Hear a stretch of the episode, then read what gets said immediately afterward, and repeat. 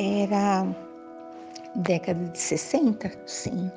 Aí circulou para todo lado uma incrível declaração de amor de um ator e cantor famosérrimo que havia se apaixonado por uma jovem bem mais jovem.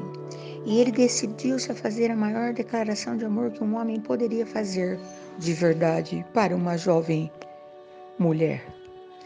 Ela completaria 21 anos e seria uma sexta-feira. À primeira hora da manhã, ele fez chegar ao portão da sua casa uma rosa, uma única rosa. Duas rosas às duas horas, três rosas às três horas, e assim sucessivamente até que às 21 horas, 9 horas da noite, chegou aquele gigante buquê, tinha um outro nome na época, não lembro, nem era ramalhete, não me lembro, um nome que não era em português. E para que os portões se abrissem e ela recebesse todas aquelas declarações de amor em, em formato de pétalas, uma orquestra de 21 instrumentos para contemplar a criatura que completava 21 aninhos, uma menina ainda. Eu não me lembro, ou talvez eu não queira me lembrar que rumo que essa história tomou. Porém, na época, a minha meninice me fez constatar que, se dependesse de toda essa pompa, se dependesse de todo esse investimento para que alguém soubesse que era amado, que tristeza! O que fariam os pobres comuns mortais que não haviam conseguido nenhuma posse na vida. Mas depois o tempo me fez entender que não são essas coisas que demonstram o carinho de alguém, que não é nada disso e que às vezes não existe nada que possa ser pesado e possa ser medido para que nós possamos ter certeza alguém me ama. Eu sempre digo aos meus noivos sobre essas pequenas delicadezas da construção de um amor e que essa plantinha tão delicada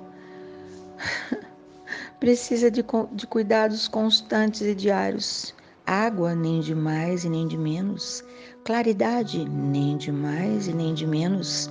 Distanciamento, nem de mais e nem de menos. Tudo na medida.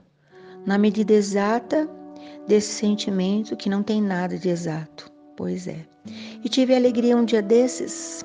Eu sempre peço, quase sempre peço aos meus noivos se não gostariam de se declarar, fazer votos, né? Uh, votos espontâneos que saem do coração, uma leitura, um parágrafo que não foi tirado de lugar algum. E para minha surpresa, aquela noiva linda, maravilhosa, muito amada, disse assim: Eu sempre procuro uma maneira para ter certeza que eu te amo. Todos os dias eu me pergunto. E todos os dias eu olho para você e pergunto: será que ele ainda me ama? Hoje, ela disse, eu estava ansiosa, é o dia do nosso casamento. E você teve o cuidado de cortar a maçã em pedaços bem pequenininhos para que eu comesse com pressa, com a urgência que esse dia me pedia.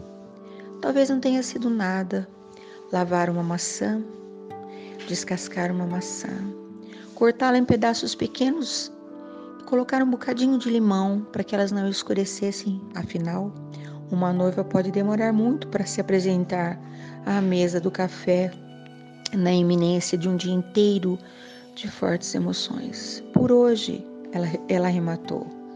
Você não precisa fazer mais nada além de me olhar com carinho. Logo pela manhã, você já fez a sua parte na nossa construção. E eu estou agora, até agora, tentando encontrar uma maneira de fazer algo que supere tudo isso. Ainda não encontrei. Vou olhar você com muita ternura quando você se apresentar diante dos meus olhos. Uau! Certamente que essa, essas palavras, esses votos, não estão em nenhum lugar que possa ser procurado por alguém. Eles nasceram do coração. E essas coisas que eu fico apaixonada e encantada. Então hoje eu não eu não vou desejar nem para mim nem para você que alguém nos comprove que nós somos amados. Isso é uma bobagem. A pessoa fará se ela quiser. Mas eu te convido a fazer essa declaração.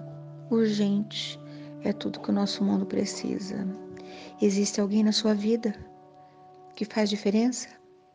Diga para a pessoa, de qualquer forma, um cartaz colado à parede, uma frase, um elogio, um abraço, algo espontaneamente nascido do teu coração.